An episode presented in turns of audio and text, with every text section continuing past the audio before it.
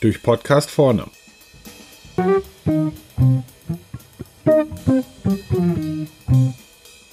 Heute Lieferantenmanagement.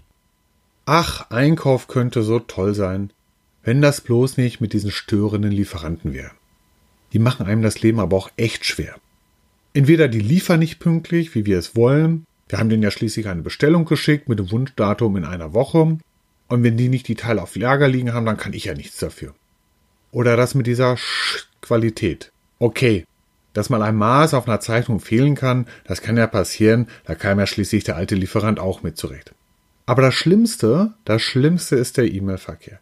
Die verstehen mich irgendwie nicht. Really, I break together. This is not my English. I have forbettered this. Was wäre es doch schön, wenn ich mit diesen Deppen von Lieferanten einfach nichts zu tun hätte. Tja, würde dann vielleicht eine Stimme aus dem Off sagen? Dann braucht dich keiner guter Lieferant. Wenn es eine überirdische Stimme ist, dann würde diese vielleicht sagen, hilf dir selbst, dann hilft dir Gott. Und diese Anleitung zur Selbsthilfe, die nennt sich Lieferantmanagement. Ein systematisches Vorgehen, für jeden Einkäufer erlernbar, auch für den, den ich eben beschrieben habe. Das Vorgehen unterteilt sich in vier Schritte und ich möchte Ihnen zu jedem dieser Schritte einen praktischen Tipp mitgeben. Erstens Lieferantenidentifizierung, also wie finde und qualifiziere ich Lieferanten. Wenn ich Lieferanten suche, dann ist für mich die Messe immer noch die erste Wahl. Ich bekomme konzentriert viele Lieferanten aufgezeigt, ich kann mir unmittelbar anschauen, was diese fertigen können und ich kann mit diesen direkt in Kontakt treten und vielleicht schon weitere Schritte vereinbaren. Denn meine Erfahrung hat mir gezeigt, dass das massenhafte Versenden von E-Mails an irgendwelche Datenbankenkontakte überhaupt nichts bringt. Zweitens, Lieferantenbewertung. Hier geht es um die regelmäßige Beurteilung von Lieferanten. Der Tipp, den ich hier für Sie habe, der ist recht kurz. Weniger ist mehr. Mit weniger meine ich die Anzahl der Kriterien. Keine Frage, es lässt sich viel bewerten bei Lieferanten. Aber zwei Fragen sollten Sie aufmerken lassen. A. Habe ich dafür überhaupt objektive Bewertungsmaßstäbe, wie zum Beispiel das Wareneingangsdatum gegenüber dem AB-Datum? Und B. Kann ich die Bewertung aus dem ERP-System heraus automatisch generieren, wie zum Beispiel eine Materialpreisveränderung?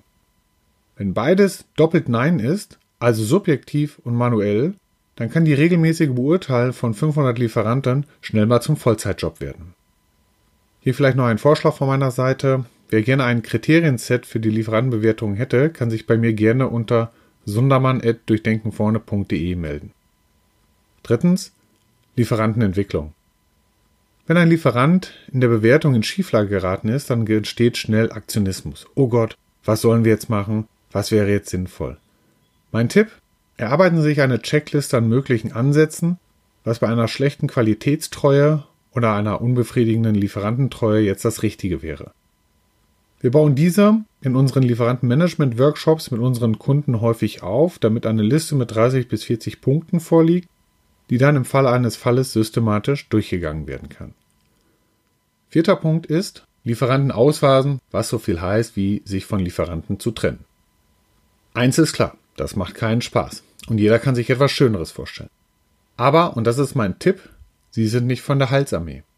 Wenn auf Dauer keine Besserung eintritt und Lieferanten gegebenenfalls auch Hilfe verweigern, ich hatte es erst letztens, wo wir einem Lieferanten einen Logistiker zur Seite stellen wollten, dann muss man sich auch von solchen trennen. Und dass vorher eine Alternative aufgebaut werden muss, mit der man eine Zeit lang parallel fährt zum bestehenden Lieferanten, das brauche ich Ihnen wahrscheinlich nicht sagen.